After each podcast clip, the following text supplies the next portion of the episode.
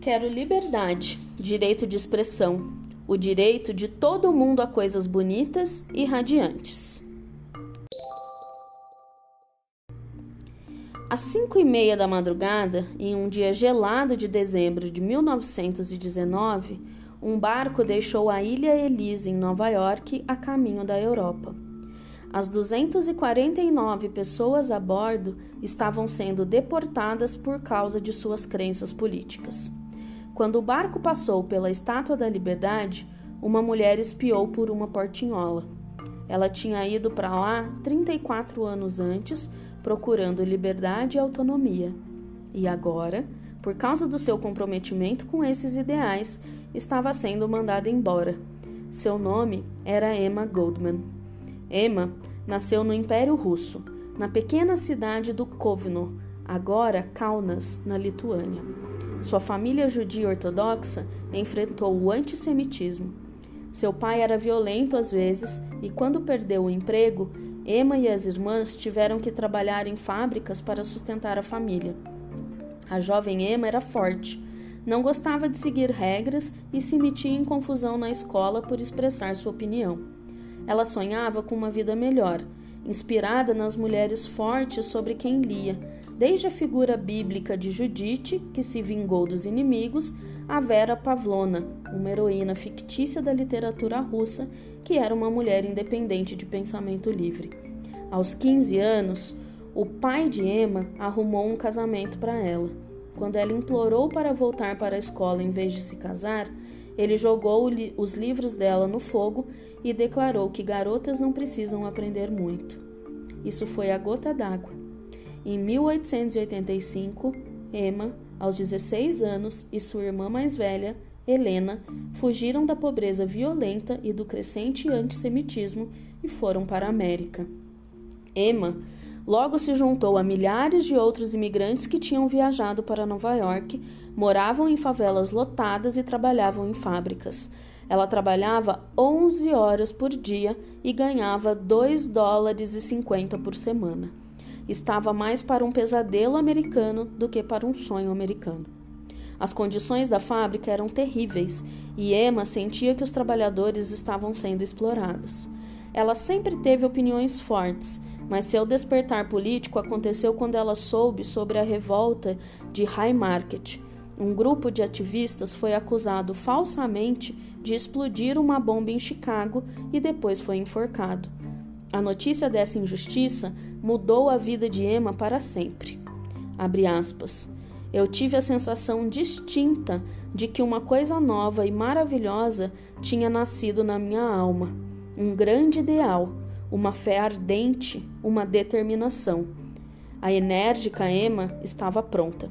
Em Nova York, ela conheceu ativistas com opiniões similares e começou a publicar seus escritos e a dar palestras. Ela acreditava na anarquia ou na abolição do governo, do capitalismo e da propriedade particular, e achava que as pessoas, principalmente as mulheres, deveriam poder amar quem quisessem, ter filhos quando quisessem e andar pelo mundo com liberdade.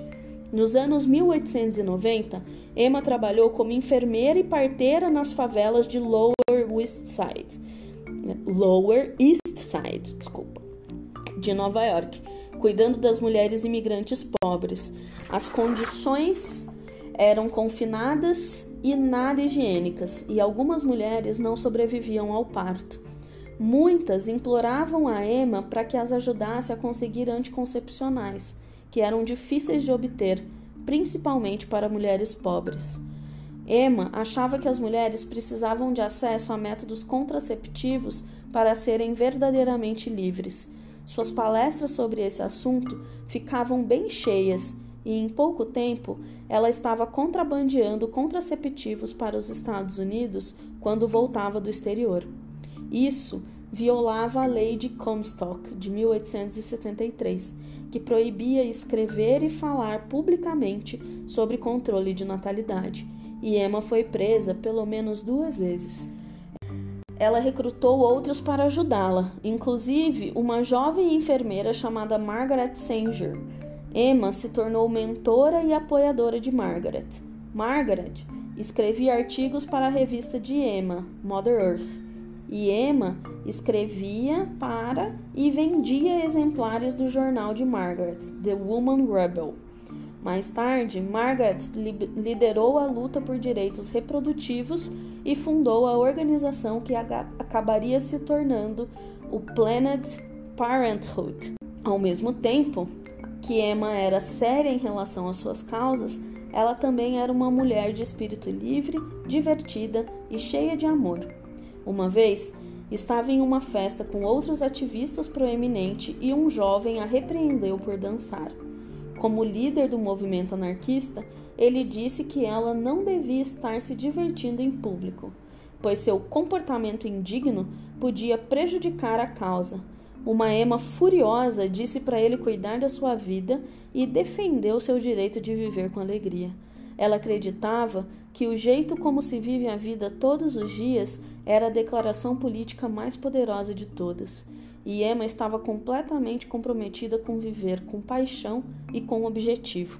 Em 1919, Emma falou contra o recrutamento militar para a Primeira Guerra Mundial por esse motivo, a sua cidadania foi retirada e ela foi obrigada a voltar para a Rússia, junto com centenas de outros.